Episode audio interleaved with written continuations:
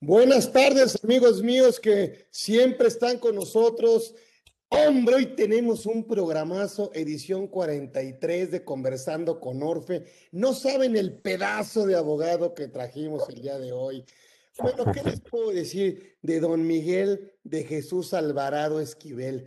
Miren, la verdad es que luego no me gusta leer currículos porque hasta me siento mal.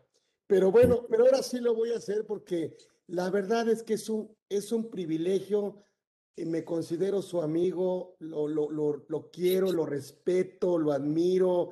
Em, nos costó mucho trabajo que esté aquí con nosotros por sus múltiples ocupaciones, obviamente. Ya nos debía esta, esta plática, esta, este conversatorio. Por supuesto, bueno, el doctor Miguel de Jesús Alvarado Esquivel, bueno, déjenme decirles, licenciado en Derecho por la Universidad Juárez del Estado de Durango con mención honorífica, doctor en Derecho por la Universidad de Salamanca, España, bajo el programa Los Derechos Fundamentales, Análisis de su régimen jurídico, desde una perspectiva interdisciplinar, con mención honorífica. Lo que estudian, saca mención honorífica. Doctor en Derecho Fiscal por la Universidad Nacional Autónoma de México. Posgrado en Derecho Administrativo por la Universidad Panamericana. Especialización judicial en el Instituto de la Judicatura Federal. Por supuesto que es escritor, exsecretario de estudio y cuenta de la Suprema Corte de Justicia de la Nación, ex juez décimo segundo del distrito en materia administrativa en el Distrito Federal.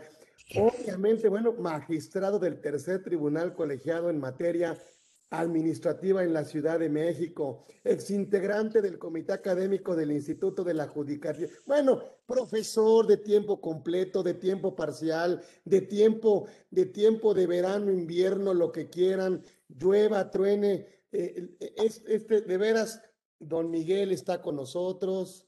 Ya me voy a callar. Trae un tema muy interesante. Les pido, él me pidió muy generosamente, me dijo, oye, me puedo pasar un poquito después de la hora. Le dije, es un que gusto que estés con nosotros para que continúen con nosotros. Nada más les pedimos un poquito, diez minutitos después. Trae un tema preparado. Es un honor, un privilegio. Está con nosotros el doctor Miguel de Jesús Alvarado Esquivel, al cual aprecio. Este es un programazo. No viene de invitado, viene de anfitrión porque es de casa. Así que vamos a callarnos, vamos a escucharnos. Hoy tenemos programazo Así que bienvenido, Miguel. Gracias por estar aquí, pedazo de abogado. Gracias, Miguel. Gracias.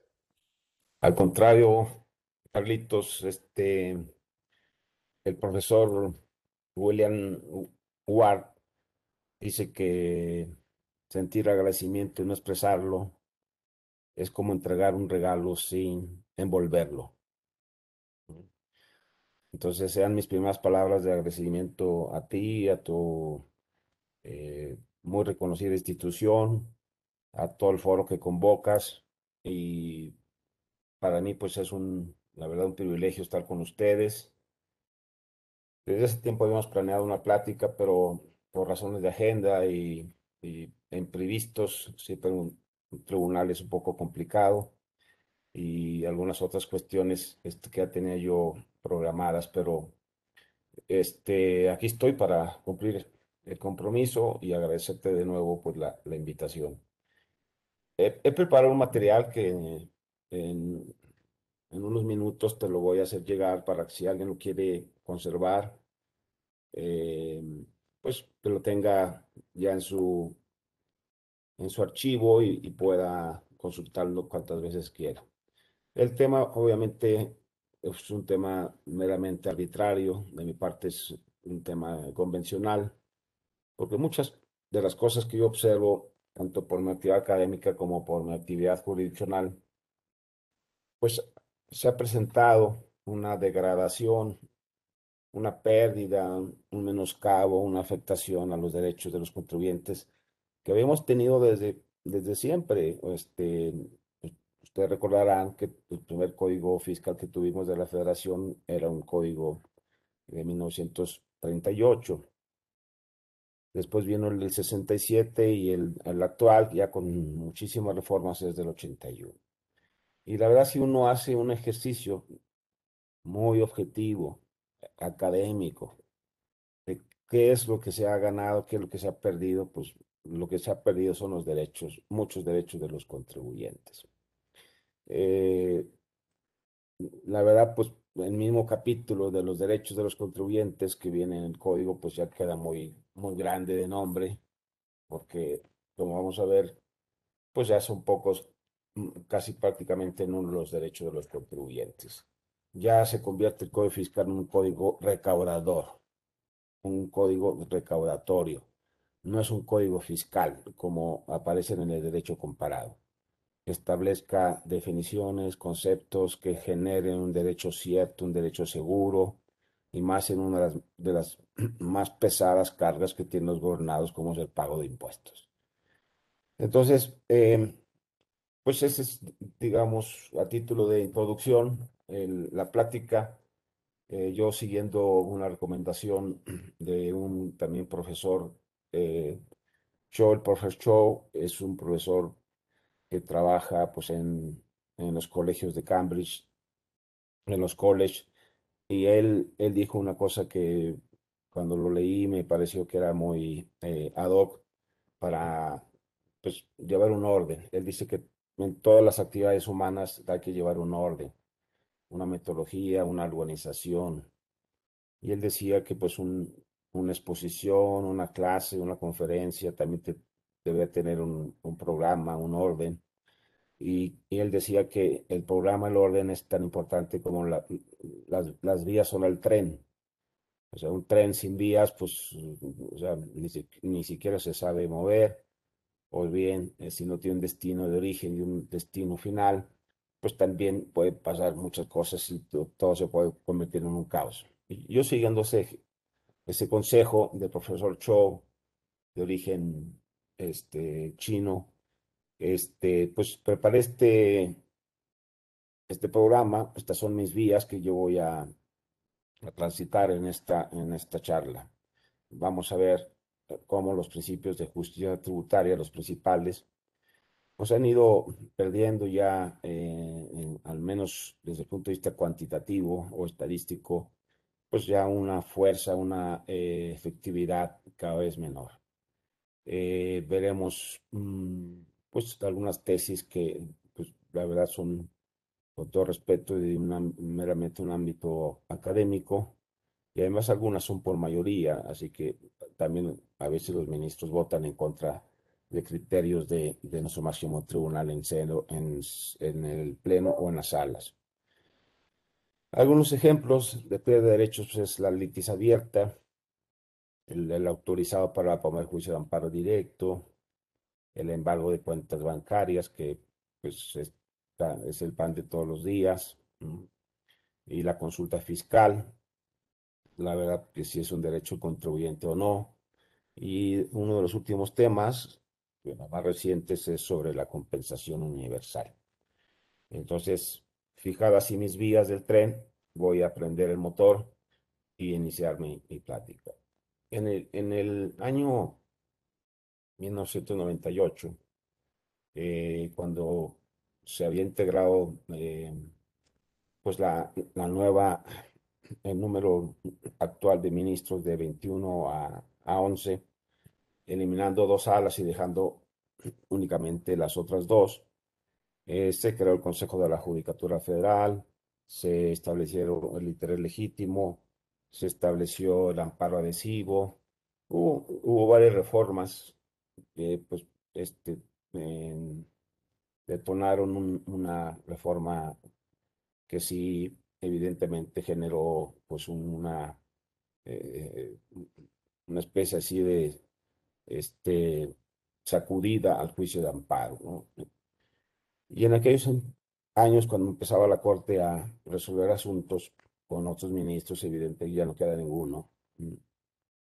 Este, eh, pues la Corte emite este criterio del artículo 132, si no me recuerdo ahora es el 166, que establecía que los ingresos distintos a los señalados en los capítulos anteriores, estoy evidentemente refiriendo al título cuarto de la Ley de Impuestos sobre la Renta, este, el capítulo de personas físicas.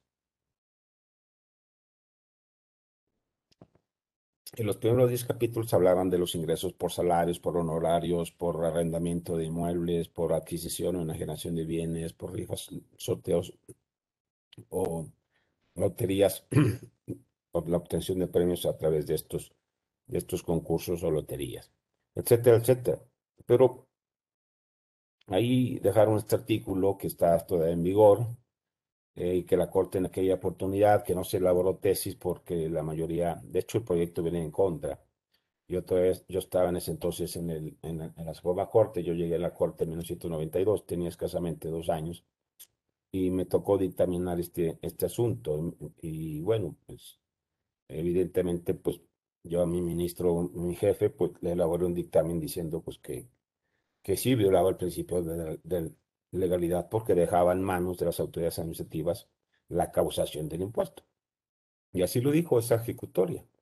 Estoy en la parte de abajo, es contrario. Este, este artículo dice que las personas físicas que obtengan ingresos de los nueve capítulos que les mencioné, arrendamiento, este, honorarios, adquisición, enajenación, este, eh, eh, eh, mm, actividades empresariales, etcétera, etcétera, los consideraban percibidos en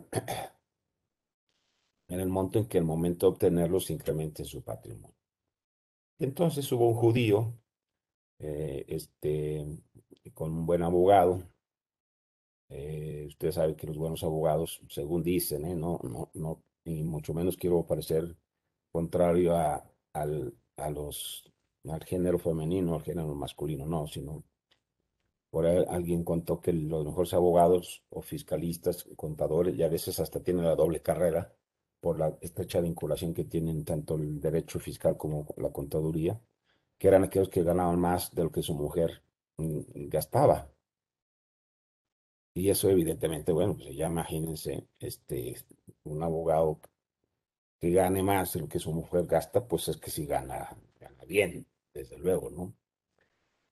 Entonces, este, uno de nuestros abogados, pues, recibió a este cliente de nombre Joseph, este, y él, pues, dijo, mira, pues, me llegó esta liquidación, porque resulta que él había presentado su declaración de aquel ejercicio del 97, pues, con del, del este 98, pero del ejercicio 97 con 500 mil pesos reportados, ¿no?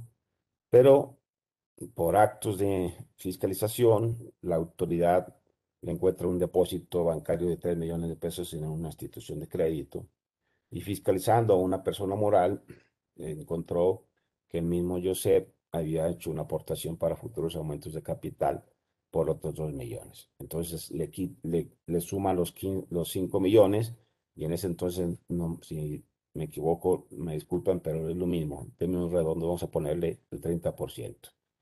Entonces, 5 por, por 3 serán un millón y medio de pesos así, sin deducción alguna y, por supuesto, pues, adicional a lo que ve el presentado en su declaración anual de que del ejercicio corresponde, del ejercicio del 97.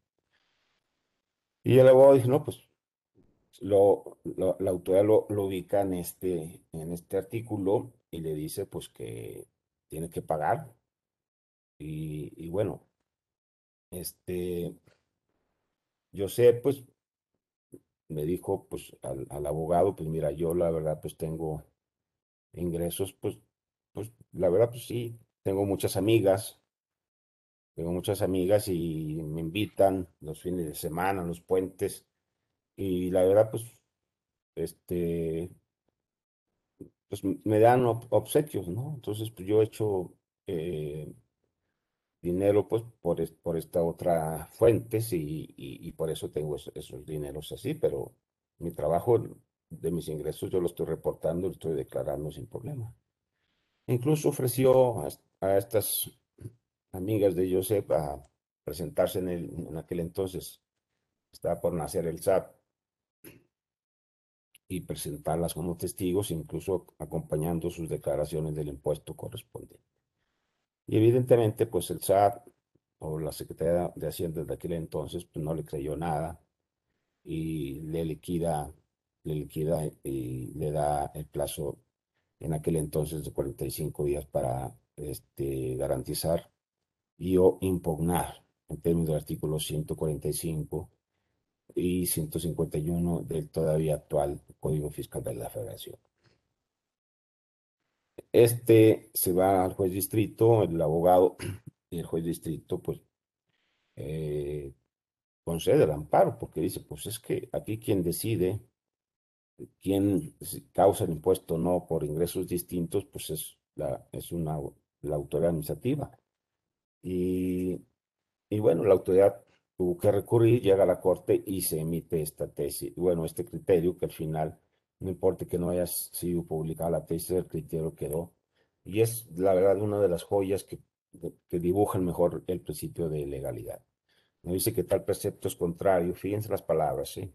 cuídenla, escúchenlas bien, de legalidad tributaria, toda vez que no precisarse cuáles son los ingresos distintos, este, queda al arbitrio de la autoridad calificar por equivalencia o asimilar como ingreso diverso cualquier hecho o situación que dicha autoridad estime, este, estime, ¿cómo podemos llamarle? Eh, a ver, déjenme ver que tengo un cuadrito aquí. Me pide, vaya así, como ingreso distinto a los señalados nueve capítulos que conforman el título cuarto de la ley del impuesto a la renta. Al, decir ingresos distintos a los catalogados en los nueve capítulos anteriores, deja en, a las autoridades fiscales el arbitrio de establecer en qué casos el contribuyente obtiene ingresos y en qué casos no, lo que lleva a que sin razón jurídica la autoridad fiscal en la aplicación de tal precepto determine la causación del tributo en violación al principio de la legalidad tributaria previsto en el 31. Me parece que es una de las mejores tesis que en verdad penetran eh, en lo esencial de este principio. Es un principio formal del derecho tributario, no es el material como la proporcionalidad o la capacidad económica, es la forma que debe tener la tributación. Que nosotros queremos, eh, con base en la reserva de la ley que exige 31 fracción cuarto, protegidos con, con qué es lo que se graba, qué es lo que no se graba, sin permitir ninguna arbitrariedad o eh, capricho de, de, la autoridad. Pues, si ustedes ven un depósito bancario con una aportación para futuros aumentos de capital, no tienen ninguna relación. Son conceptos totalmente heterogéneos y que al final los califica como ingreso, pues fue la autoridad. Y esta doctrina, que me parece a mí de lo más valioso, se, se fue reiterando en algunas tesis posteriores, como el caso del impuesto al hospedaje del Estado de Jalisco, Aquí se grababa el hospedaje, es decir, lo que costaba la habitación, eh, el solo uso de la habitación. Pero el legislador eh, estableció que se grababa el hospedaje, o sea, la renta del, cuarto, más los servicios inherentes que están ahí, ahí este, lo estoy aquí marcando, no sé si lo alcanzan a ver. Este, y entonces, como los hoteleros no querían hacerse acreedores a una posterior determinación mm, solidaria, o sea, una responsabilidad solidaria, porque bueno, el huésped pues, se, iba a la semana, a los dos, tres días, y entonces este, los hoteleros de aquel entonces en el Estado de Jalisco no sabían a qué se refería el término servicios inherentes si la peluquería o, la, estética, si al masaje, si, si al gimnasio, si al bar, si al room service. ¿Y qué hacían los, hoteleros? Pues cargaban todos esos servicios, facturaban todo. Ellos, mientras eran peras o manzanas, este, cargaban todo en la factura y cobraban, si no me recuerdo, en, ese entonces era el 3% de la factura. Y ya lo enteraban. Pues la corte aquí dice, Dice, sin fijarse criterios o reglas que permitan distinguir entre tales servicios y aquellos otros que sin gozar de dicha calidad pueden otorgarse al huésped. Se impide discernir con claridad cuáles están grabados y cuáles no, lo que, al margen, lo que da margen pero para la actuación discrecional de las autoridades exactoras. Evidentemente, el tributo no puede estar en manos de resoluciones administrativas que digan si se causa o no se causa el impuesto, o cuál es la base, cuál es la tarifa, o quién es el sujeto pasivo. Estos son las mínimas exigencias que el principio de reserva de ley o legalidad constitucional debe existir. Posteriormente, pues, conforme pasa el tiempo, ya en una jurisprudencia, una tesis del 2010, la Corte ya se volvió a ocupar ese artículo 132 porque todos sus juicios se ganaban con base en esa tesis y los jueces este, lo aplicaban. Una tesis, la verdad que ameritaba un mayor desarrollo, un mayor estudio, no lo hizo. Eh, y fíjense cómo, aún aceptando, como dice, eh, mm,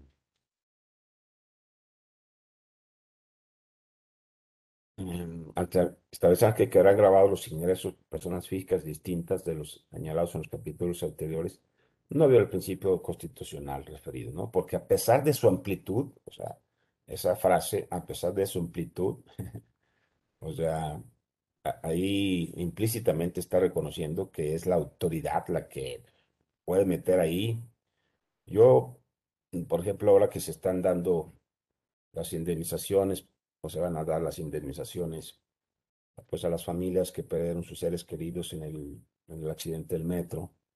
Es más, hasta los becarios del CONACYT no son honorarios, no son, y no hay ninguna disposición, impuesto a la renta, en, alguna resolución miscelánea que los exima. Entonces pueden entrar todo ese tipo de conceptos porque son ingresos distintos a los nuevos capítulos anteriores, ¿no?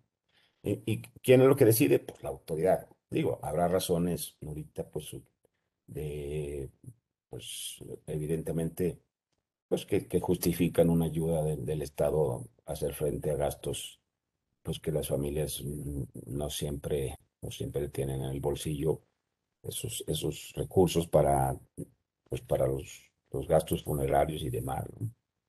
Entonces, a pesar de eso, fíjense cómo queda un poco vacío el, el, criterio. Eh, al establecer distintos, dice, a pesar de su amplitud, no es impreciso al quedar definido el aspecto material del elemento objetivo del hecho imponible, de manera que no se deja al arbitrio de la autoridad aplicadora calificar de ingresos en razón del artículo 74 del indicado ordenamiento establece el hecho generador del impuesto para las personas. Lo que está aquí diciendo la Corte es que, bueno, si todas las personas físicas, por el principio de renta universal o renta global, están grabadas respecto de todos sus ingresos, pues entonces, pues que se suman.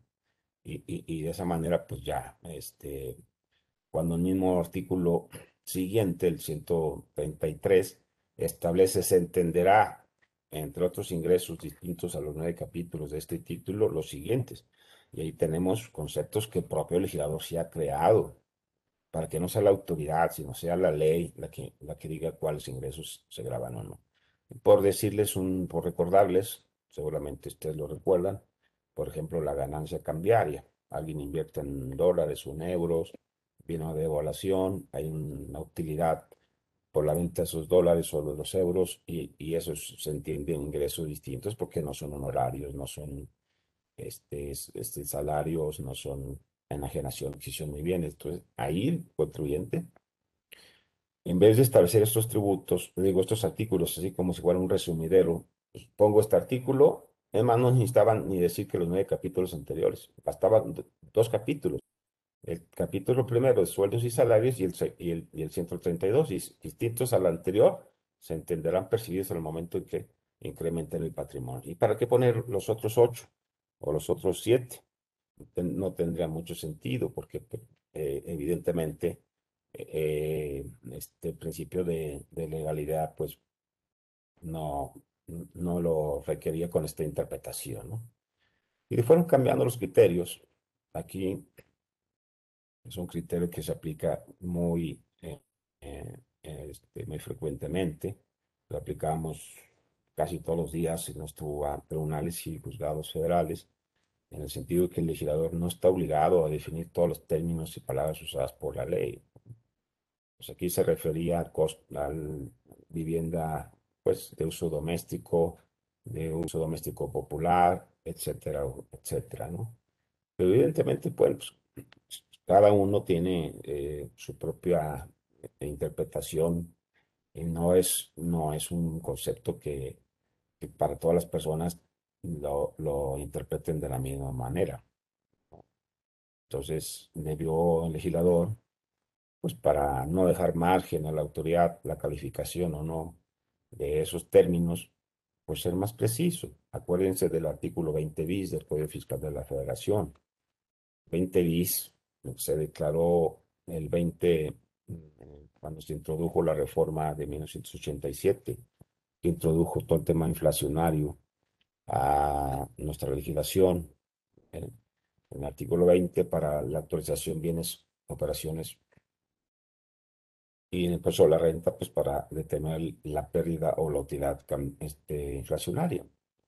¿Sí? Entonces, a partir de ahí, la Corte pues empieza a decir que si no se fijan lineamientos para aquel entonces, que era la, el, Banco de México, pues era la autoridad la que se quedaba con toda la libertad de establecer un índice nacional de precios al, consumidor, seleccionando los productos que fueran eh, a su criterio, las, las regiones, las ramas de la economía que se tendrán que revisar, los bienes de la canasta básica y todo.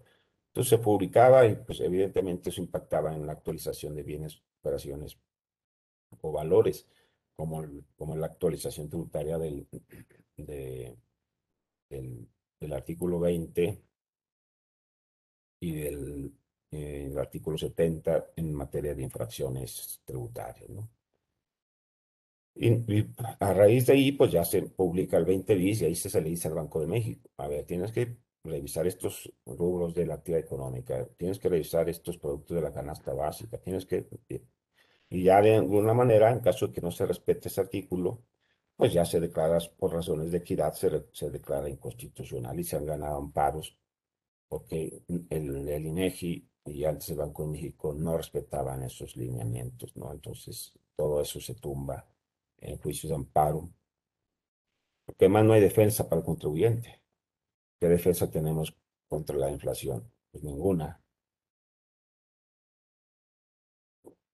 Entonces, pues sí, la verdad, produjeron, pues provocaron que el girador eh, dejara una serie de lineamientos. Y no se trata que sea un diccionario, no, pero es que en verdad, a veces como son elementos que se proyectan en, la, en la cuantía del impuesto, tienen que estar claramente establecidos, porque si no, pues va a, a, generarse un conflicto y serán los tribunales los que deciden en unos casos en favor del gobernado y otros casos en contra. Y estos cambios de criterio han llevado a esta estadística para que vean que los derechos de justicia fiscal, que no, no estamos hablando, como decía el profesor en paz descanse, mi querido maestro José González García, que los principios de justicia fiscal no son floreros bonitos que sirvan para adornar la mesa del comedor, sino deben de ser en verdad pues auténticos derechos de, protección del gobernado en su calidad de contribuyente. Los primeros 10 años que tiene la Suprema Corte, eh, con esta integración de 11 ministros, se emitieron 80 criterios entre tesis aisladas y tesis jurisprudenciales o jurisprudencias a secas en materia de impuestos diversos, impuesto predial, impuesto general de importación, el, en aquel entonces el impuesto de tenencia a nivel federal, el impuesto al valor agregado, el IEPS y todo eso. En aquel entonces se negaban de esos 80 criterios, se negaban 60. Es decir, que favorecían la autoridad fiscal y al legislador. Se concedían 20 amparos por declararse inconstitucional. Porcentaje 75 contra 25. ¿no? Pero ya de 2004 a la fecha se han emitido 162 criterios.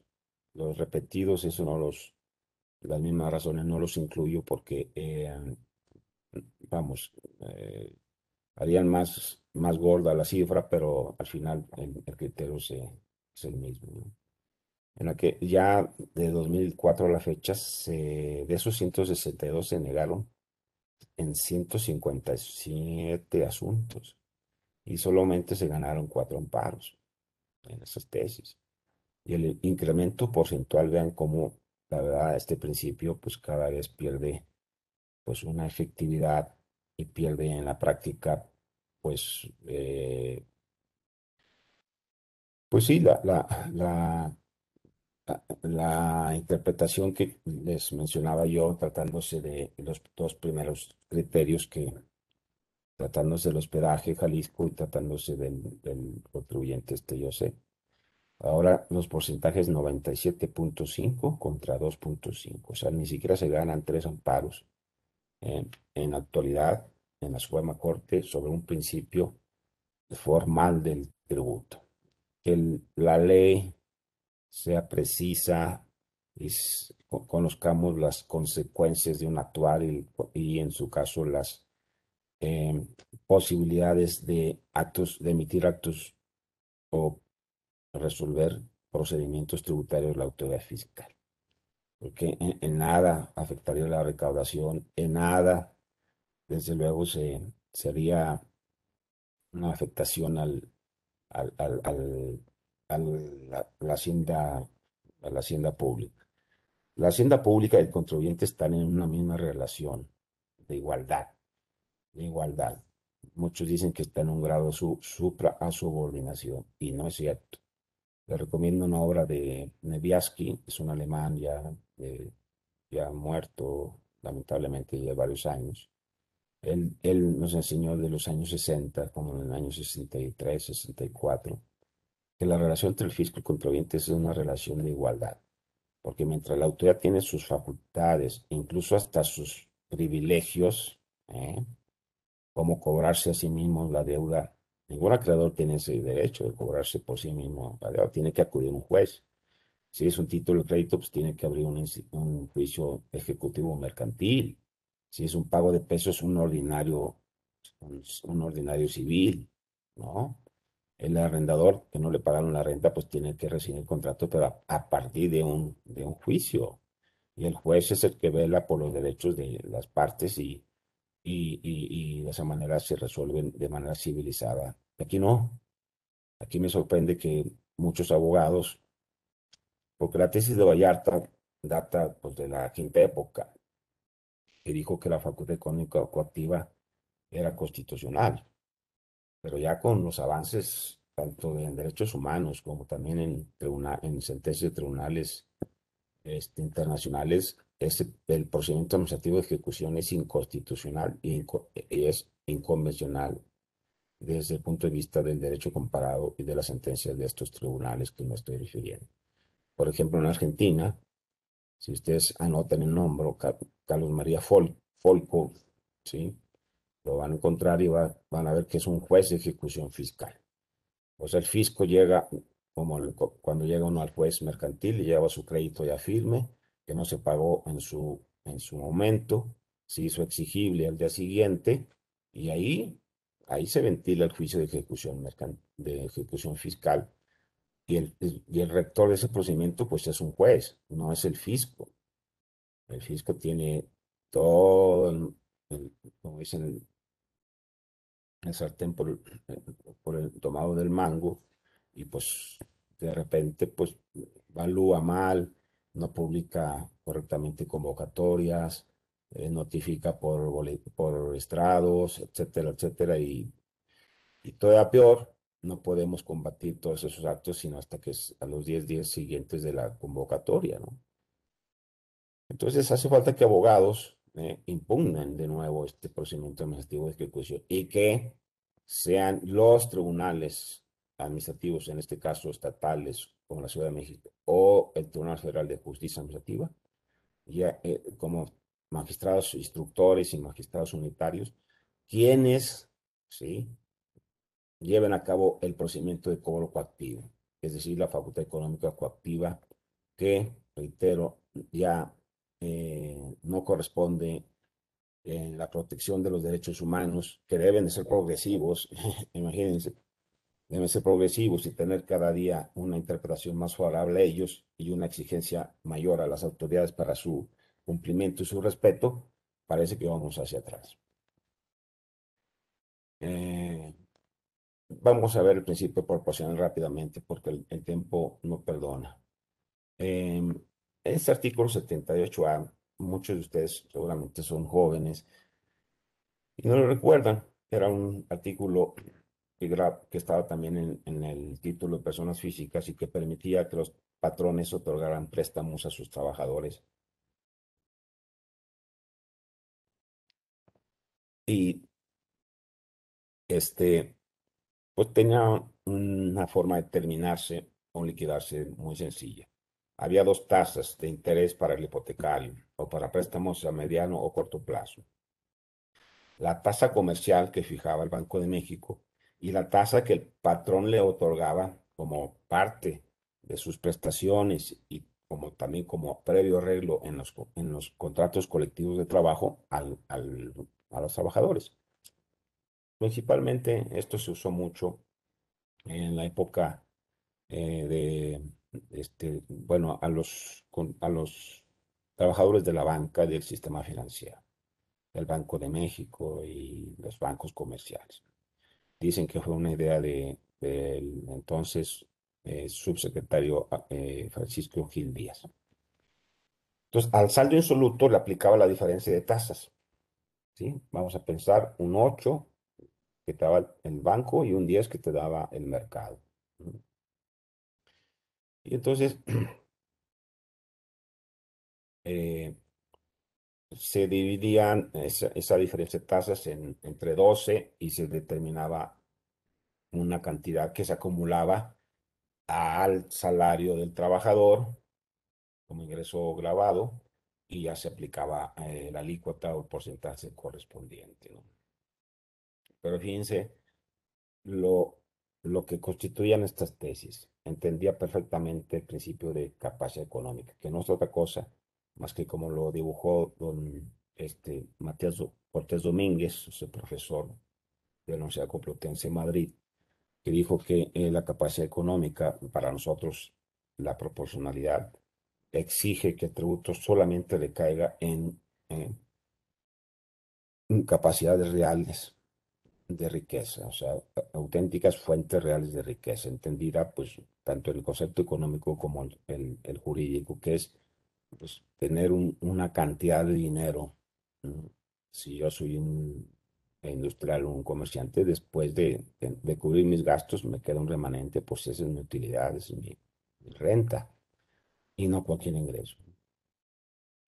Nos dice en razón que tras ver el principio de proporción razón de que describe como hecho imponible el tributo, la percepción por el contribuyente de un servicio de financiamiento al que incorrectamente conceptuó como ingreso cuando eh, en realidad no constituye la incorporación de una renta real y disponible para el sujeto pasivo, resultando ficticio que ya no modifica su mm, patrimonio, no tiene existencia verdadera y objetiva para el contribuyente, por, por consiguiente no es indicativo de capacidad contributiva. Esas tesis, la verdad, pues eran muy ejemplares y, pues eh, generaban en verdad una protección al, contribuyente, porque efectivamente, pues, eh, yo por un ahorro de un préstamo, pues tenía, supóngase que el saldo insoluto fuera un millón de pesos. La tasa, la diferencia de tasas era el 2%. Entonces yo le aplicaba al saldo insoluto del millón de pesos el 2% y me daba, me daba a ver los contadores que felicidades por su día que, que fue ayer, nos da la cantidad de, de, dos mil pesos, ¿no? No falla. De esto lo dividías entre 12 y nos daba una cantidad, pues, no sé, de, vamos, 600 pesos, 800 pesos, como quieran las cantidades así en cifras cerradas. Y eso lo acumulabas. Y entonces, eh, ¿qué es lo que sucedía? Pues eh, los abogados muy listos le decían a los ministros en sus recursos, yo me acuerdo haber leído varios de ellos, y me decían, a ver, si fueran ingresos reales, o sea, no ficticios, que se cobre de ahí, de esos 150 o 200 pesos, que se cobre de ahí el impuesto sobre la renta. Además, que se quede con todo, esos 200 pesos. Y pues eh, los ministros ante ese argumento, el otro abogado también muy, muy inteligente dijo, a ver, yo voy a comprar una bolsa de papitas, unas sabritas y perdón el comercial. Tengo dos posibilidades. En la esquina está el Oxxo y en otra esquina está miscelánea Lupita. En el Oxxo está a 10 pesos y en, la tienda de barrotes de, Doña Lupita está en, está en 90 pesos. Tengo un ahorro, tendré un ahorro de 10 pesos. Es lo mismo que decían los abogados. Si quieres esos 10 pesos, llévatelos, pero ¿en, ¿en qué bolsa me lo vas a buscar? ¿En la bolsa derecha o en la bolsa izquierda? Y evidentemente, pues eso convenció a los ministros, dijo, pues sí, la verdad no hay, no hay ninguna incorporación de una renta real, verdadera, objetiva, y, todo queda en una ficción, en un ingreso ficticio, y eso hizo que pues se perdiera eh, esa, de hecho ya no existe ese artículo, si ustedes buscan el 78A, el equivalente ya no existe en la ley de impuestos la renta, porque la verdad, o sea, eh, para recaudar era muy imaginativo, pero reitero, en los principios de justicia fiscal no deben ser floreros bonitos que adornen la mesa, tienen que ser límites al poder impositivo. Y si no tenemos un poder judicial, ¿no? independiente, que en verdad, pues, detenga este tipo de, tributos, pues, no sé, eh, vamos a, a, cada vez ver más este, amparos que no prosperan. Aquí esta tesis, pues, también eh, hablaba de que pues concurren elementos eh, positivos y negativos. Positivo lo que te graba, negativo es lo que te permite deducir. Y este y ahí a fin de que el gravamen no pese únicamente sobre los ingresos brutos del causante. Y bueno, pues todo el mundo pensaba que en ese, en ese momento la, este,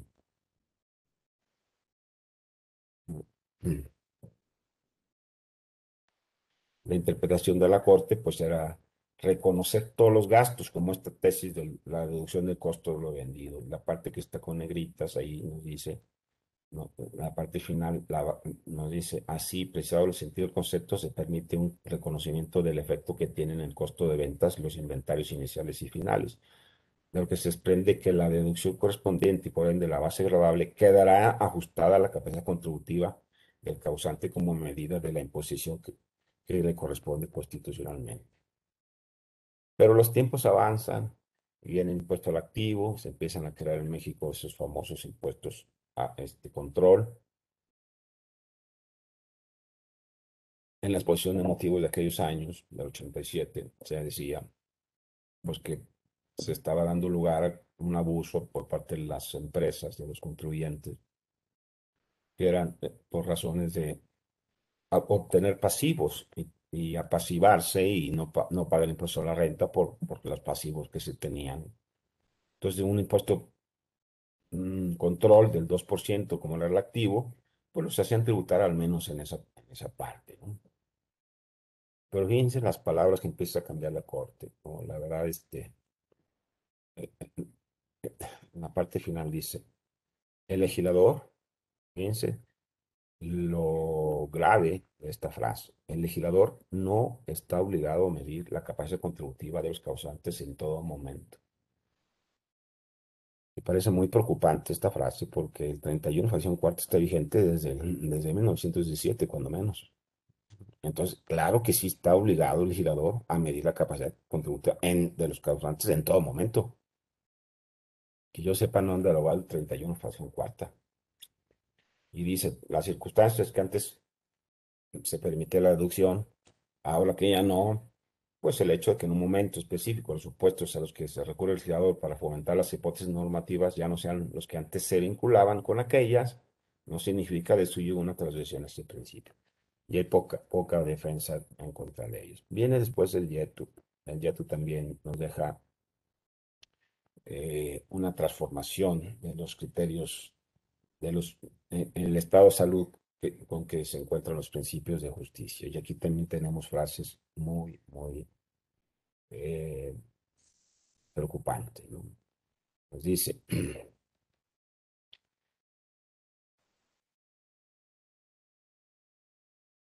la parte, estoy en el tercer renglón de abajo hacia arriba, la previsión o no de, determinar deducciones.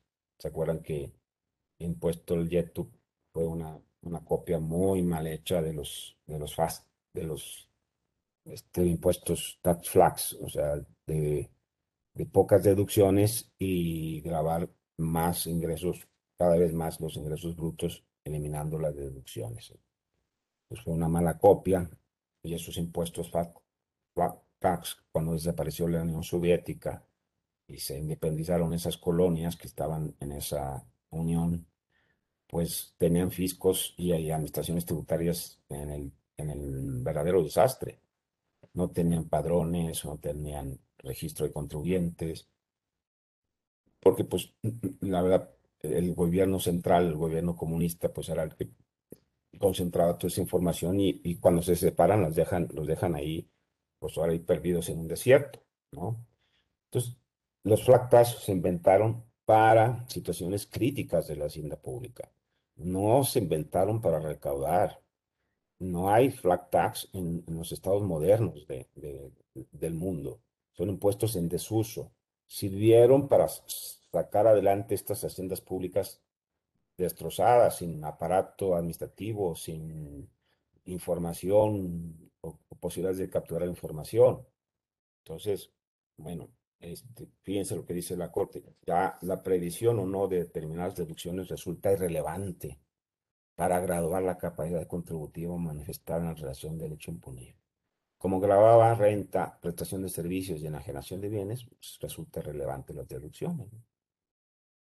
Entonces, pues cada vez tenemos un impuesto al ingreso y cada vez vamos perdiendo el impuesto sobre la renta, que, bueno, los países desarrollados y los fiscos, ¿sí? Los, los siguen aplicando porque es el impuesto justo.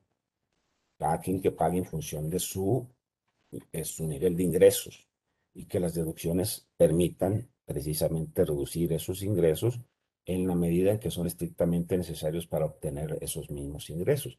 Principios básicos de la tributación, principios desde Joan Stuart Mill en su Riquezas de las Naciones así lo estableció, un impuesto sencillo, cómodo, etc. Los números pues también reflejan el estado de salud que tenemos en este, en este principio. La proporción de los primeros 10 años de la actual integración se emitieron 80 criterios, entre tesis aisladas y jurisprudenciales. Aquí no tomo en cuenta los sobreseídos porque no hubo pronunciamiento de fondo. En aquel se negaban 60 y se consideraban 20. Porcentaje 75 contra 25. Pero en 2004 a la fecha se emitieron 162 tesis. es, un, es, un, es, un impuesto, es un principio bastante explotado por los litigantes. De esos 162 se negaron 157 y se concedían 4. Los porcentajes, fíjense, el brinco de 75 se fue el 97.5. O sea, ya no se ganan ni tres amparos en la Suprema Corte con este principio de proporcionalidad. De tal manera que este principio, antes protector, como lo vimos en las primeras tesis, pues sí, la verdad, permitían que se grabara una real capacidad contributiva. Hay reales manifestaciones reales de, riqueza. No, no que ahora ya no son autorizar las deducciones, casi como si fuera un regalo del legislador, sino se otorgan deducciones. Dijo que eh, la verdad pues no, no es la solución. El legislador mexicano, pues por fines recaudatorios, pues deja ya de, establecer deducciones y pues, no le gusta no me gusta precisamente por esa razón. Y el, principio de equidad, esta tesis grababa de manera diferenciada y la Corte emitió un criterio que me pareció uno de los mejores para conservarlo. Grababa con la exención para la enajenación de revistas, pero para la tasa cero se lo daba a la enajenación de libros y periódicos. Y la Corte aquí dijo pues evidentemente que no había una justificación objetiva y razonable. Máxime, como dice la parte final, máxime que si se considera que la comercialización de los mencionados productos es similar y que todos ellos comparten el fin de fomentar la actividad cultural por medio de la lectura. Y ya en la actualidad, pues ya se graba todos con tasa cero y, y, y bueno, ya el legislador, pues este, no es que tenga prohibido la diferenciación de contribuyentes, pero que haya unas, unas razones objetivas y razonables que superen el juicio de proporcionalidad o el test de proporcionalidad del, del Tribunal Constitucional Alemán que es la idoneidad, la necesidad y la, la proporción en sentido estricto. Y después encontró la Corte pues, todo tipo de justificación que el legislador. Les, les pongo este porque me, me parece este, muy, muy llamativo. Aquí se grababa con tarifas arancelarias, pues la, la importación, perdón, de carne de, bovino, eh, con relación a los otros tipos de carne, como la caprina, la caballada, asnar y, y Pero fíjense las razones que encuentra la Corte, que la verdad, eh, si hacíamos una encuesta entre ustedes, eh, pues estará casi un empate en un taquito de carnitas que un taquito de, de, de arrachera o de, de costilla, ¿no? La justificación es que se fijen distintas tarifas dependiendo tipo de carne, ovina, caprina, caballar, como la, en relación con la de bovino. Dice, obedece a la calidad en cuanto al gusto y demanda del consumidor.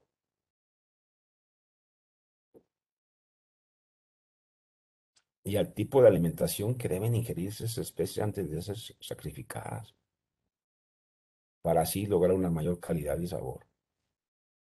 Y por eso pues están esas tarifas diferenciadas. La Corte encuentra en estas razones, pues vamos a llamarle de, restaurante o razones culinarias, pues este, la razón para dar un tratamiento diferenciado a este tipo de importaciones de, carne. No nos podemos meter al sabor, a la calidad, al tipo de alimentos, porque pues no, no, no en todos los casos se daría. Supongo que ranchos o este, hay ganaderías que pues esto, esto para ellos no sería una, una cosa de, diario, ¿no? Entonces, pues así llegamos a al este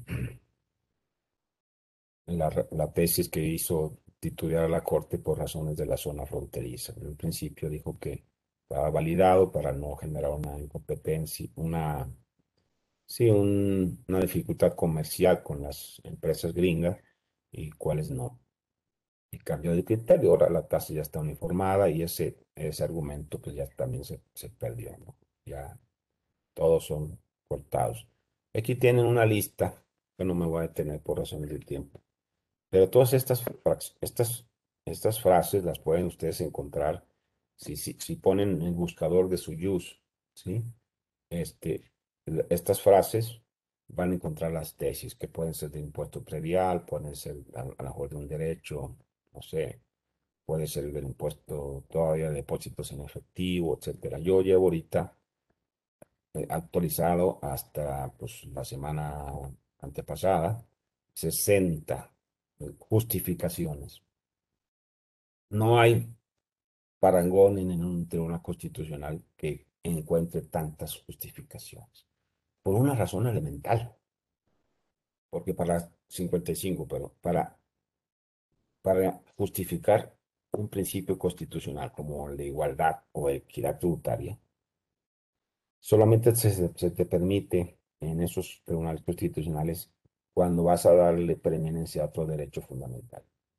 No sé, un claro ejemplo es el impuesto de, tenencia o el impuesto de importación de vehículos eléctricos.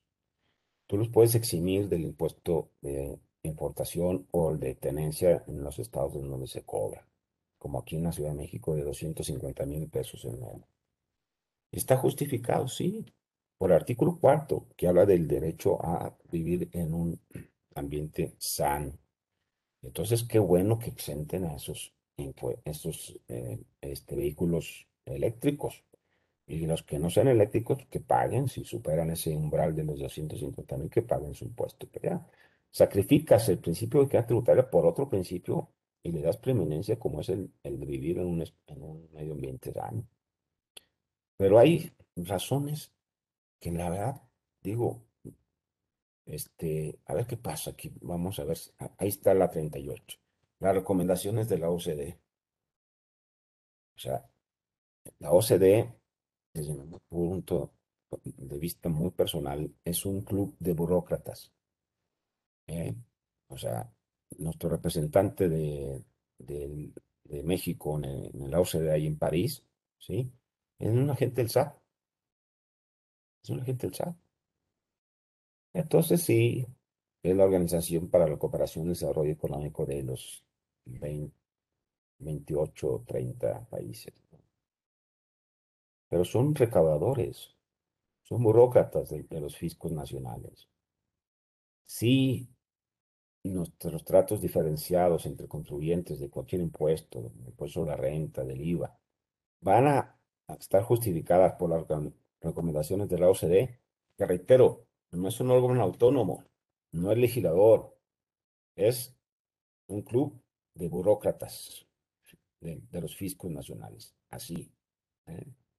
Que sí, sean competentes, pues, digo, no, tampoco, no tengo información que no lo sean, pero de que buscan la recaudación y que van a inventar, pues, cualquier recomendación para eh, que se introduzca el sistema fiscal mexicano, pues es un peligro enorme, es un peligro enorme.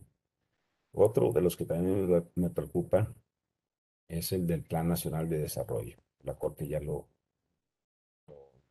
lo, validó. Sí, aquí está la ONCE. Las actividades prioritarias recogidas en el Plan Nacional de Desarrollo. El Plan Nacional de Desarrollo, la verdad, es un es una poesía política, es un documento, no tiene nivel ni siquiera reglamentario. Y los, los presidentes tienen seis meses al entrar en su cargo cada sexenio para publicar su Plan Nacional de Desarrollo. Son, son objetivos o prioridades enormes. Una posibilidad de éxito, pues, que pues, digo, el país ya sería otro si de, haberse conseguido esos objetivos, que es fortalecimiento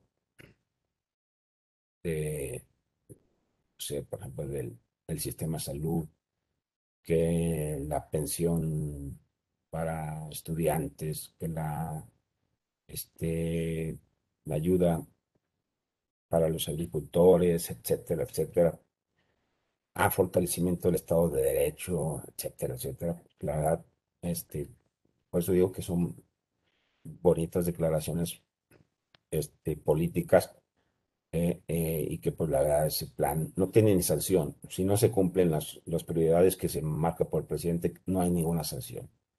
O sea, de tal manera que, pues, eh, ya en la exposición de motivos, es que yo en el Plan Nacional de Desarrollo me propuse este objetivo, pues esta reforma a la ley de tal impuesto va en ese sentido. Y aquí tenemos porcentajes, ya vamos terminando. Del 95 a la fecha hay 263. Es, es, un, es un principio muy combatido, que se hacen valer muchas veces. El ministro en retiro, don Mariano Sola Huitrón, decía que era el juicio del envidioso.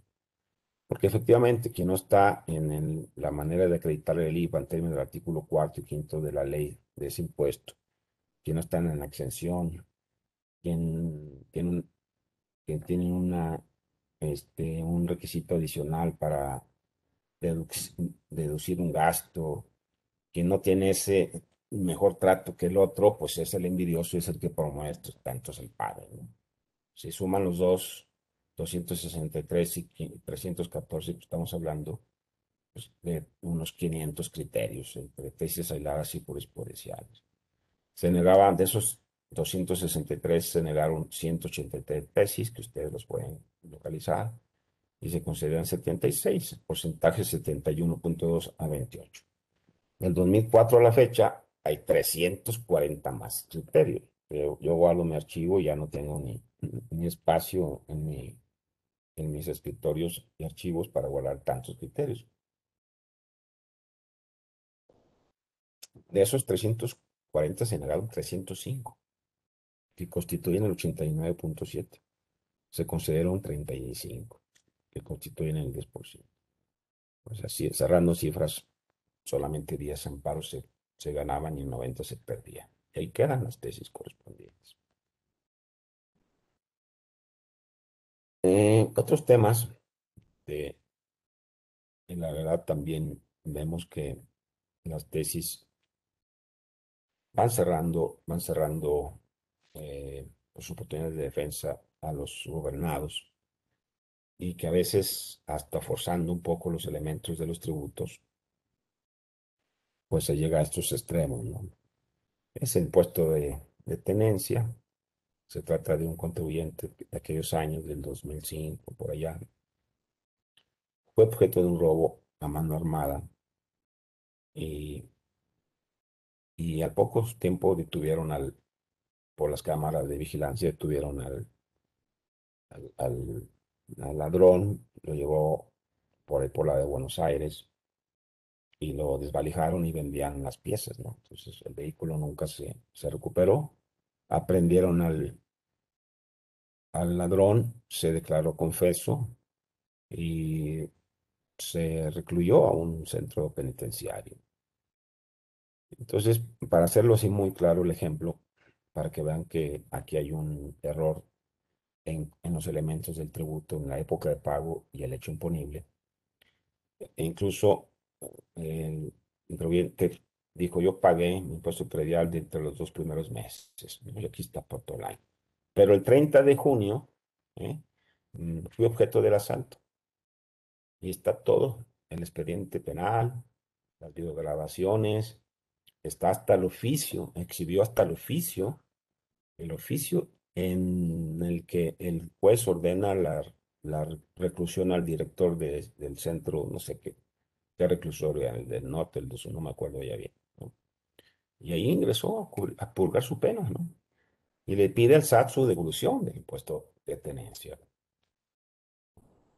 Y es que la corte aquí dice, no, la segunda sala, no, es que la falta de un mecanismo para que el contribuyente que se ubique en la regla general de causación pague el impuesto solo por los días o meses en que tuvo uso o tuvo o usó el vehículo, no contraviene los principios de proporcionalidad y equidad previstos en el artículo 31. Pero que hay un error.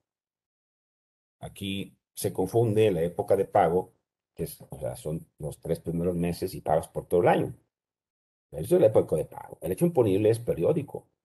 O sea, este, tú lo pagas porque la fecha de pago así está en los tres primeros meses, pero si lo pagas, lo pagas por todo el año.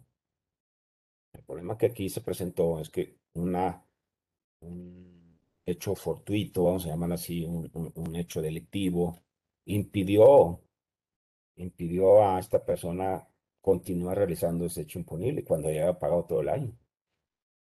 Entonces dice, no, pues como dice la Corte, aquí como no hay un procedimiento para reponer, eh, reembolsar con pruebas indubitables, eh, con fuerza de prueba eh, este, plena, hablando del valor probatorio, hacen prueba plena las copias certificadas de todo, la averiguación previa en aquel entonces, el, proceso penal, le digo hasta el, oficio de reclusión del, del delincuente, ¿no?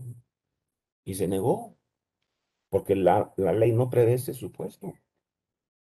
Entonces aquí, a ti te obligan a pagar cuando no realizas el hecho imponible. Y hay una muy preocupante confusión entre la época de pago, que sí es anual, y la otra la realización del hecho imponible. El hecho imponible lo realizas por todo el año. Por eso, nada más te piden, por razones de necesidad de tesorería, que lo pagues los, los tres primeros meses, pero no porque ya hayas realizado todo el hecho imponible.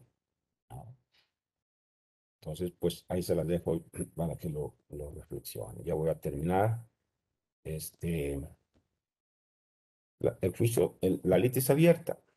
Teníamos una tesis en el 2001 donde permitía ofrecer pruebas. El actor podría expresar, esto en la parte final, conceptos de anulación tendientes a demostrar la nulidad de aquella aun cuando esto no hayan sido planteados en la instancia administrativa.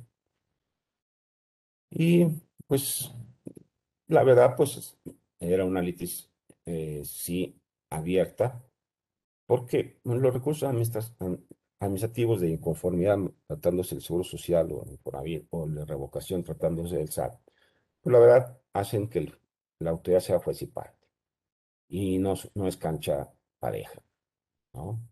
Hay que eh, irse a un tribunal para ir con todas las armas procesales al alcance y las pruebas, ahí sí, tomar el pleito con equidad procesal y bajo la ordenación del procedimiento de un tribunal independiente, en teoría, e imparcial. Esa tesis pues, dejó de, existir. Sí, fíjense. Em,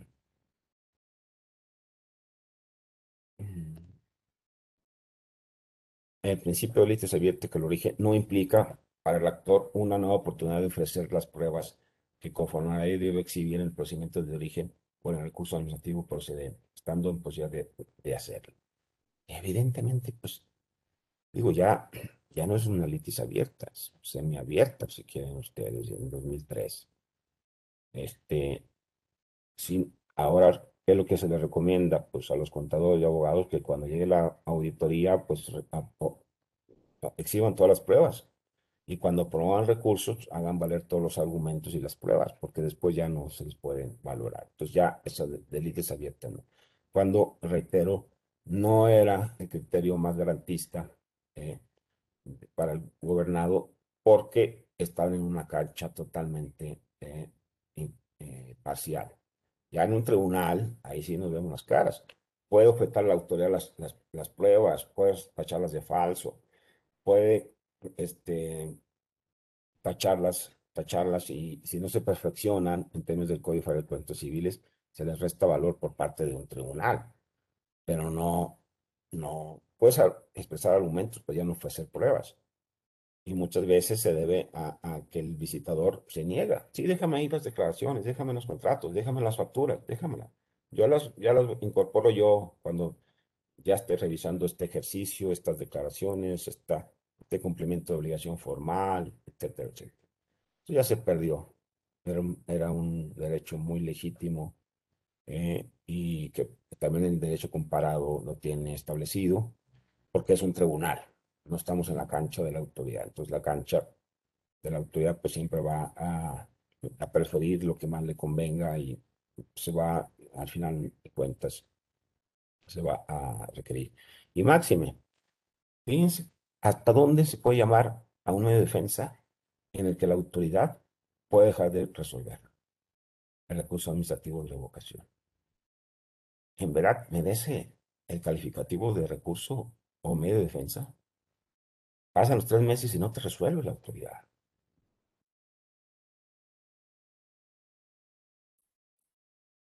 Entonces hay un artículo que yo se lo recomiendo de Eduardo García de Enterría, el silencio administrativo en materia administrativa.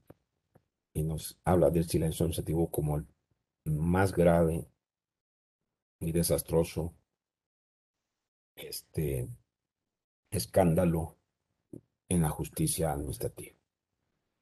O sea, con estos avances que tiene la tecnología y que la autoridad pues, este, tiene toda la información, toda la información de los bancos, de la UIF, de, del Seguro Social, de, de, autoridades extranjeras, fiscales, desde luego.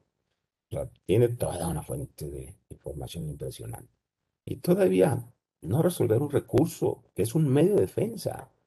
No un recurso cualquiera ahí de una multita de 100 pesos, es un medio de defensa. Y dejar de contestar. Ah, dice pues que se vaya a juicio de nulidad. No. Este artículo sugiere, eh, sugiere que desaparezca el silencio administrativo o la negativa efecto. Ya hay, ya hay precedentes en el derecho comparado. Y hay derecho, ahorita lo comento cuando hablemos de la consulta. Eh, el autorizado, en principio en el 2004, podía promover amparo directo. ¿Por qué? Porque era un bradero, como dice el texto. Dice, el legislador estableció facultades de manera facultativa y no limitativa, que por ello aquel cuenta con atribuciones para realizar cualquier acto procesal necesario para la defensa del contribuyente, constituyéndose en un auténtico representante judicial. en los autos del juicio de nulidad estaba reconocido, estaba autorizado en términos amplios de, la legislación. Y, y, así estaba perfecto, ¿no? Pero pasa el tiempo, y ahora que tenemos autorizado el procedimiento administrativo carece de facultades para un juicio de amparo directo. Se modifica esa jurisprudencia. Con esto pues, se cierran puertas, se cierra el acceso a la justicia, se establecen ciertos requisitos que me parecen razonables. O sea, que, se moleste el tribunal colegiado de revisar que el juicio de nulidad está autorizado, pues, ¿qué nos cuesta? Digo, para, eso, para, eso se nos paga. Pero aquí no. Tiene que ser quejoso o su representante legal si es persona jurídica.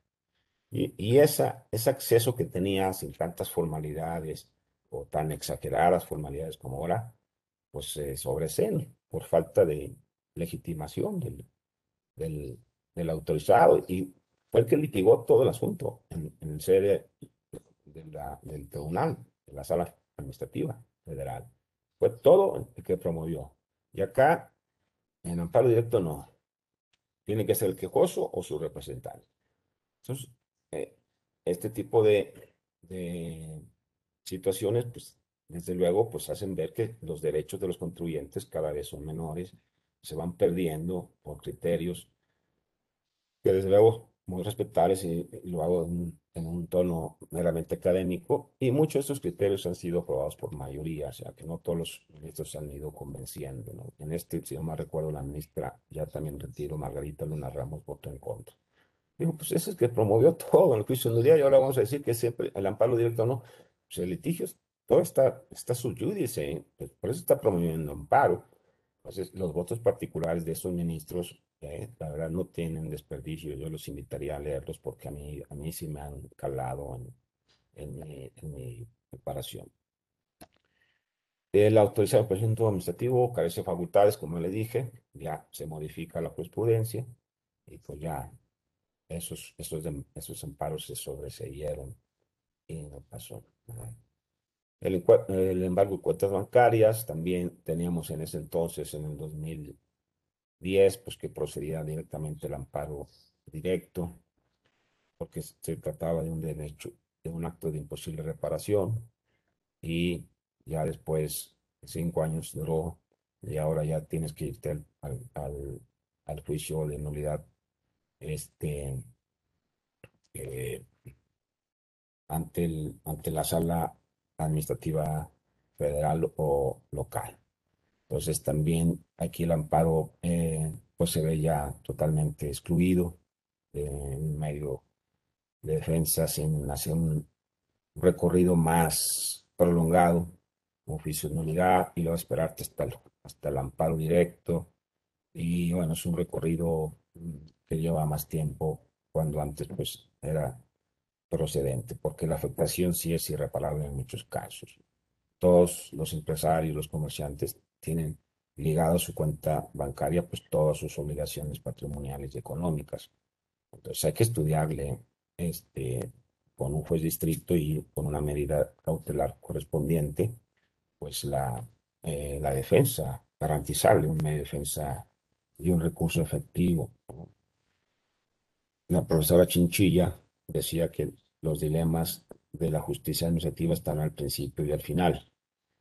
Y, fíjense que al principio y al final nos pone a pensar, pero al principio se refería a las medidas cautelares, a la suspensión, para mantener viva la materia del amparo, para que este no se ejecute y se haga reparable.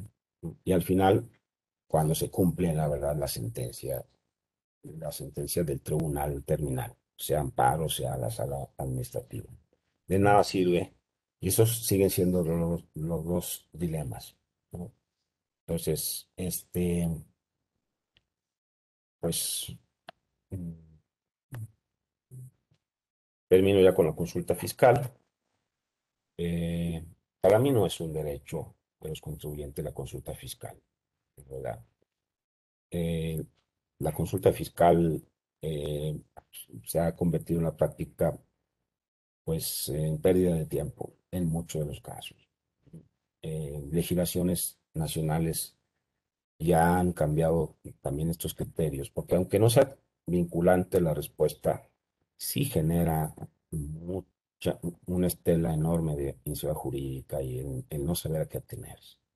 Por ejemplo, en España, el último criterio que conocí del Tribunal Supremo abrió o más bien eliminó la eh, que se generara la negativa ficta, ¿sí? la negó tratándose de inversión extranjera directa.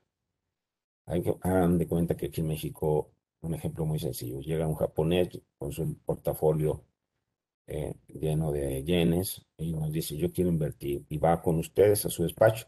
Lo meto a través de la bolsa de valores o, o constituyo una empresa, me asocio con algún mexicano y, y metemos este proyecto de una empresa, cualquiera que sea.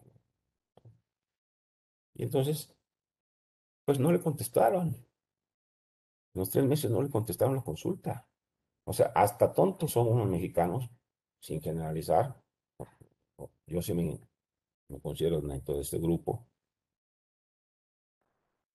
Y ni siquiera este, darse cuenta de lo que implica que una persona inversionista venga al país y quiera invertir. Y, y, la consulta que en España se resolvió fuera cuál era el régimen más fiscal más favorable. Ellos tienen lo que se conoce como la economía de opción, que se lo recomiendo. Hay un libro casi denominado La economía de opción de un gran profesor de, si no me recuerdo, de Castilla-La Mancha, de por ahí de, de, Toledo. Y él dice, él dice que pues, o sea, la consulta está hecha para resolver dudas de los contribuyentes. Entonces le preguntaron al fisco español, ¿dónde me conviene más invertir? En, ¿A través de acciones de la bolsa de valores o constituyendo por mi propia cuenta con, con uno o dos socios una empresa y ponerme a trabajar ahí? Y no le contestó nunca la autoridad. Entonces, la, el Tribunal Supremo, previo recurso contencioso administrativo, estimó que hay supuestos en que las consultas se tienen que resolver siempre, como este caso que abrió. ¿Por qué? Porque no solo se viola la inseguridad jurídica, hay una incertidumbre. Por otro lado, el mismo gobierno se está, se está eh, eh, metiendo zancadilla yo, yo no le contesto y este señor pues va a agarrar su maletín de yenes y se va a ir aquí a Guatemala o se va a ir a Colombia o se va a ir a otro lado.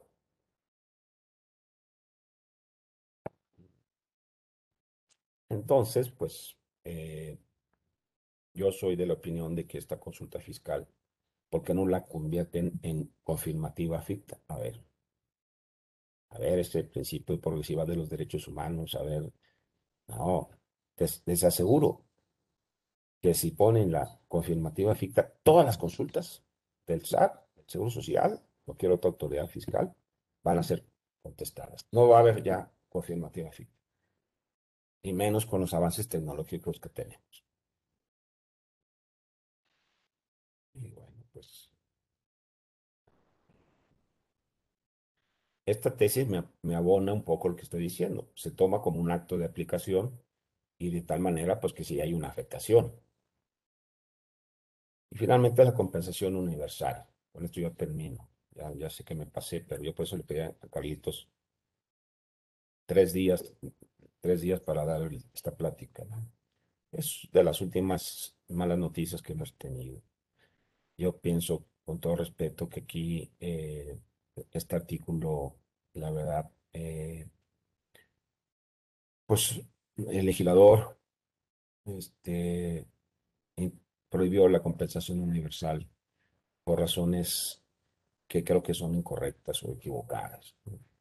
La compensación, si vemos a un gran maestro español también, Luis, se lo recomiendo, Luis Díez Picasso, con Z, 10 de 10, Picasso con S. Se llama Fundamentos de Derecho Civil Patrimonial. Ahí podemos leer en las, en las, este, en las formas de extinguir las obligaciones a la compensación. Y justifica con muchos argumentos muy sólidos que la compensación del, como forma de extinguir obligaciones al mínimo de las dos, o sea, uno de 100 y uno de 80 se extinguen al mínimo, al 80, quedan, quedan los 20 a, favor o en contra de la parte que, tenga esos 100, que nada más le paga, la haya compensado en 80. ¿saben de a quién está, para quién está hecho o para quién, a quién favorece la compensación? No es el contribuyente, es el fisco. Es el fisco. Entonces, nada de, de, Ahí, tienen ustedes las tesis. ¿eh? Yo se las dejo para que ustedes lo, lean. Pero no hay, aquí no hay motivos que en verdad justifiquen que se trate de impedir la defraudación o la permitirse un sistema de compensaciones diferente a las normativamente previsto. ¿sí? Y que, y que en verdad pues sean este, cuestiones delictivas como ahí se dice en estas tesis, ¿no? Eh, este, la verdad, eh, la única razón para, para yo eh, intentar justificar la eliminación de la compensación garantizada, ¿saben cuál es? Es que al fisco no le gusta tener que revisar dos tributos, sino nada más uno. ¿Por qué? Porque no es lo mismo revisar IVA con renta que nada más revisar renta o IVA, pero no dos. Porque el trabajo administrativo el trabajo burocrático es, el doble. Hay que revisar dos impuestos y ver de dónde viene el saldo a favor, de dónde viene la deuda del contribuyente, de dónde viene sí, este, sí, el pago de lo indebido, lo, que haya provocado. Sí. Sí, ya, yo ya con eso termino, ¿eh? Pero eso sería la única razón que yo encuentro. Que el fisco se quiera ahorrar músculo ¿eh? y que la verdad pues no, no está justificado por razones de impedir la comisión de delitos y demás. Ojo que no se puede generalizar así. Esa es mi única razón y yo desde luego apoyándome en el profesor Díaz Picasso, que se lo recomiendo, ustedes pueden conseguir en la librería del sótano en, la, Porrúa, es de editorial Temis, ahí van a encontrar que eh, la razón de ser de la compensación o la justificación siempre es en favor del acreedor, en este caso, pues el acreedor tributario. Este, y, y, por eso fue, para mí es la única razón, de fondo. No es la evasión, no es el hecho de impedir prácticas pues, de ilusión o, o de evasión tributaria. Esa es mi muy modesta opinión. Y bueno, pues me disculpa que me haya pasado unos minutos más. Eh, no sé si, si Carlos quiere abrir un periodo de preguntas o respuestas o bien por correo me los hacen llegar. Yo con mucho mi doctor, un privilegio. Estaba yo tomando notas. La verdad es que tuvimos clase y la tuvimos gratis. Y, y entonces, pues este, este resumen que nos has dado, bueno, pues nos hace pensar que vamos contra la marea, ¿verdad? Así es. Y bueno, solo agradecerte a nombre de nuestra institución, tu excelentísima presencia, de verdad, con tanta experiencia, tanto conocimiento en la función pública, desde tu trinchera, desde tu trinchera, creo que es muy valioso conocer lo que se vive en el Poder Judicial, por supuesto. Y gracias, Miguel, por... La verdad es que hemos hecho una excepción porque este programa lo terminamos muy puntual, pero no quería yo interrumpirte ni distraerte porque sé el esfuerzo que hiciste, el gran material y el gran estudio que hiciste para preparar este conversatorio. Y la verdad es que no fue conversatorio porque no lo... porque yo no tenía que preguntarte, al contrario, estaba yo aprendiendo, estudiando, tomando nota. Y creo que los que, los que estuvieron, que fue una gran audiencia, también te lo agradecen muchísimo. Bueno, pues nos despedimos. Próximo miércoles nos volvemos a ver, 13 horas. Hoy tuvimos, aquí está su reconocimiento para el doctor Miguel de Jesús Alvarado Esquivel. Créanme, eh, pedazo de abogado, eh, toda la experiencia. Tuvimos un gran, un gran programa y yo me siento muy agradecido con él, muy privilegiado y muy honrado de que se hayan, eh, de que hayan compartido con nosotros este, esta experiencia académica, teórica, práctica, vivencial y sobre todo, bueno, en la parte ética, créanme, este, bueno, pues doctor. Si quieren, si quieren mi presentación, te la hago llegar y tú la circulas, si, les, si alguien les es útil. Muchas gracias. Gracias nos, nos despedimos. Gracias, Miguel. Doctor Jesús Alvarado Esquivel estuvo con nosotros, ¿eh? Fue un gran programa, créanme, ¿eh? Eh, hay, hay este tema que si quieren abrir las líneas de investigación y de estudio, sería muy valioso, créanme.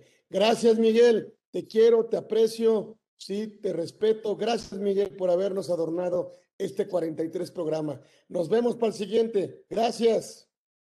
Bye. Provecho a todos. Buena tarde.